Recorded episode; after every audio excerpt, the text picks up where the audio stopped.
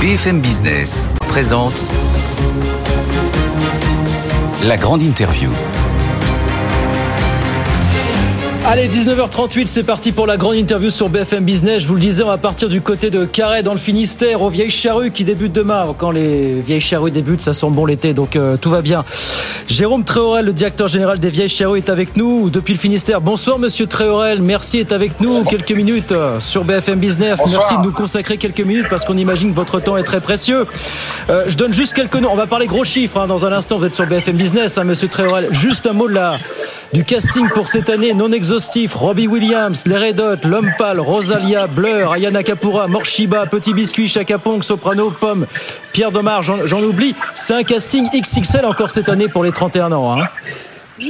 Oui, on est très heureux de la programmation. C'est peut-être une des programmations les plus euh, riches qu'on ait jamais eues euh, aux Vieilles Charrues, avec le retour enfin des euh, grandes têtes d'affiche internationales après la période Covid. Donc on est vraiment très heureux de, les accueillir à partir de demain. Comment, comment ça va du côté du, du budget? Alors on parle gros chiffres, je vous l'avais dit, ce que je crois avoir lu que l'an dernier c'était un budget de 18 millions d'euros les, les vieilles charrues et on sait que les dernières années ont été difficiles pour les, pour les festivals d'été. Comment ça va chez vous aujourd'hui?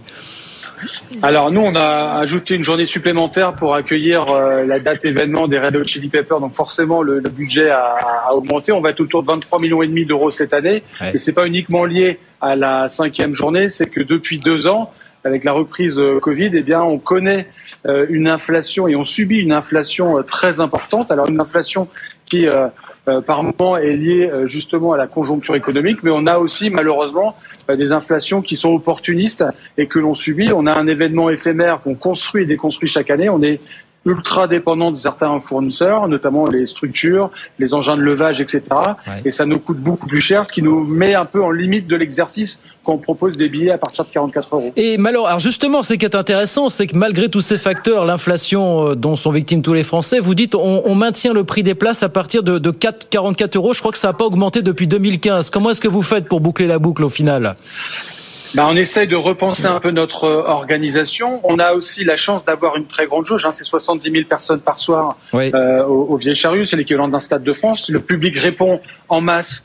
Donc c'est aussi un, un, un, vrai plus. On a aussi une particularité, c'est qu'on gère nous-mêmes toute la partie restauration bar euh, du festival. Donc ça veut dire qu'on choisit euh, les produits que l'on décide avec des acteurs économiques locaux, des producteurs locaux. on est déjà dans les circuits courts et avec lesquels on a, arrive à avoir des, des tarifs accessibles parce que les chillons et transports sont moins importants.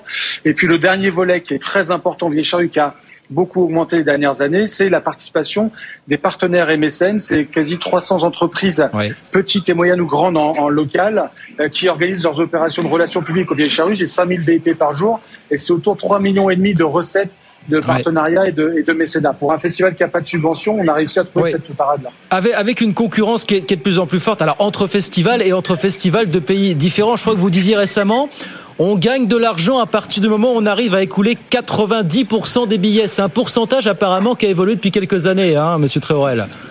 Oui, alors on était tous les ans entre 90 95% de de billetterie euh, à vendre euh, obligatoirement pour équilibrer. Ça dépendait des, des, des têtes d'affiche jeudi, j'ai envie de dire. Aujourd'hui, on voit que depuis la reprise euh, post-Covid, on va, pour cette année, deuxième année d'inflation importante consécutive, plutôt être autour de 105-110%. Donc, ça veut dire que le modèle ne marche plus et qu'il faut qu'on qu'on se réinvente encore une fois pour maintenir des prix de billets attractifs pour le public et proposer une programmation qui fait rêver. Et la programmation, alors vous l'avez, elle fait rêver, on l'a énuméré en début d'interview. De, d'interview. Est-ce que ça veut dire aussi qu'il faut payer plus cher? C'est ce qu'on entend dire en tout cas, qu'il faut payer plus cher aujourd'hui les têtes d'affiche pour les faire venir chez vous, enfin dans n'importe quel festival plutôt que chez un autre. Est-ce que c'est vrai aujourd'hui que les tarifs s'envolent pour avoir des, des guests aujourd'hui? Oui, depuis, depuis une quinzaine d'années, les, les, les cachets ont explosé. Donc il y a une quinzaine d'années, la programmation des Vieilles Charrues, c'était un budget d'à peu près 1,7 million euh, d'euros. Ah Aujourd'hui, on a plus de 5 millions d'euros pour le même nombre d'artistes. Donc il y a des augmentations qui peuvent être justifiées du fait de l'attractivité du nombre de billets vendus pour un artiste. Mais généralement, on sait qu'effectivement, euh, on subit une concurrence qui est de plus en plus importante en France et à l'étranger. En France, c'est pas que les festivals, c'est aussi beaucoup plus euh, de tournées, beaucoup plus de salles, le concert dans toutes les villes de France. Et donc un public qui n'a pas augmenté et un public qui a un pouvoir d'achat qui baisse. Donc mécaniquement, euh, les gens qui euh, sont les clients des festivals ou des concerts n'ayant pas augmenté, ayant plus d'offres, ils font des choix et donc ça va être au détriment de certains événements, de certains organisateurs. Donc ça veut dire un rapport de force en faveur des artistes. Est-ce que, est -ce alors c'est peut-être du domaine du secret, vous allez peut-être botter en touche, mais si je vous demande combien c'est pour une soirée pour Robbie Williams ou pour les Red Hot, est-ce que vous pouvez nous donner quelques chiffres ou c'est confidentiel alors c'est confidentiel bien évidemment, mais on a pu le lire dans les papiers, certains collègues en ont parlé. Ça fait bien longtemps qu'on est passé pour des grandes euh, têtes d'affiche au-delà du million d'euros euh, pour, pour des cachets. Pour certains, ça peut le justifier. Après, on entend et on voit aussi des sommes qui euh, sont euh, au-delà au-delà du million d'euros, voire deux, voire trois millions d'euros. Il faut raison garder. Est-ce que ces artistes-là peuvent remplir les événements sur une base de billets attractifs? Nous, on essaye de le faire au Vieille Charrue. Maintenant, ce qu'on observe aussi, et ce que personnellement, moi, je trouve dangereux et très euh, très dangereux pour euh, le, le, le, public et pour les organisateurs, c'est de voir des billets de concert pour des grands jauges à 200, 300, 400 euros. Euh, ça commence à devenir un peu la norme à Paris. Il ne faut surtout pas que ça devienne la norme sur tout le territoire. c'est des tarifs qui sont indécents et qu'à un moment donné, on oublie un petit peu de penser à ceux qui sont les clients, c'est le, mmh.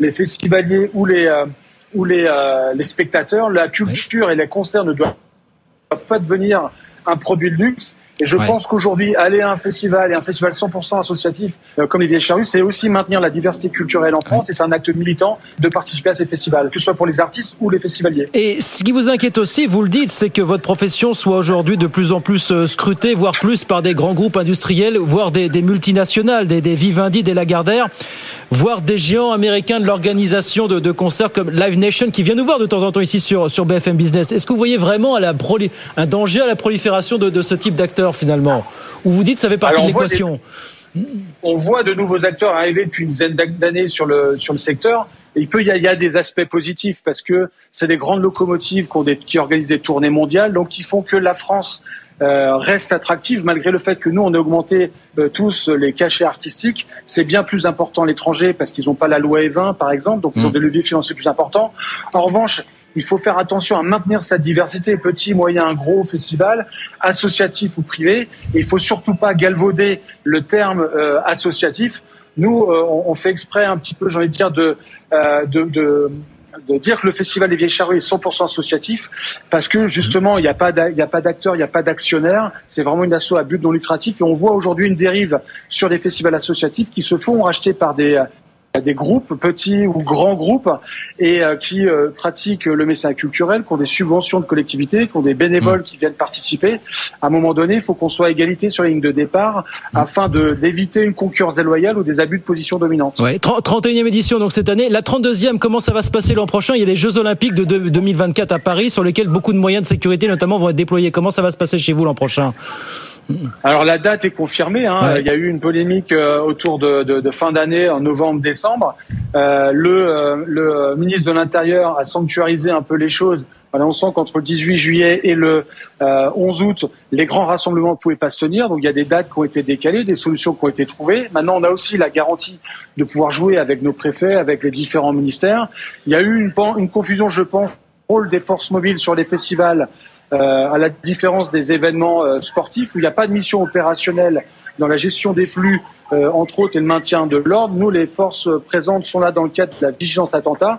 On gère nous-mêmes, avec le soutien quand même en cas de besoin des forces militaires, nous sécurité avec des sociétés euh, privées. Nous, l'ensemble de nos fournisseurs, prestataires de sûreté, euh, équipements, etc., nous ont garanti d'être avec nous en 2024. Donc, il y aura une édition du 11 au 14 juillet 2024. Et eh ben, ça, c'est pour l'an prochain. En attendant, on vous souhaite une très, très belle édition 2023, euh, la 31e du côté de, de Carré, dans le Finistère. Plus de 7000 bénévoles, hein, c'est ça encore cette année, hein, monsieur Tréorel. Hein, qui voilà, 7150 bénévoles qui vont venir prêter main forte pour accueillir les quasi 350 000 festivaliers pendant 5 jours. Et ça commence demain soir, bien sûr, demain jeudi du côté de Carré dans le Finistère. Merci beaucoup Jérôme Tréorel. Merci, très très bonne édition 2023, les vieilles charrues qui débutent demain dans, le Finistère. Merci beaucoup d'avoir été avec nous ce soir sur sur BFM Business. À très vite avec euh, avec grand plaisir.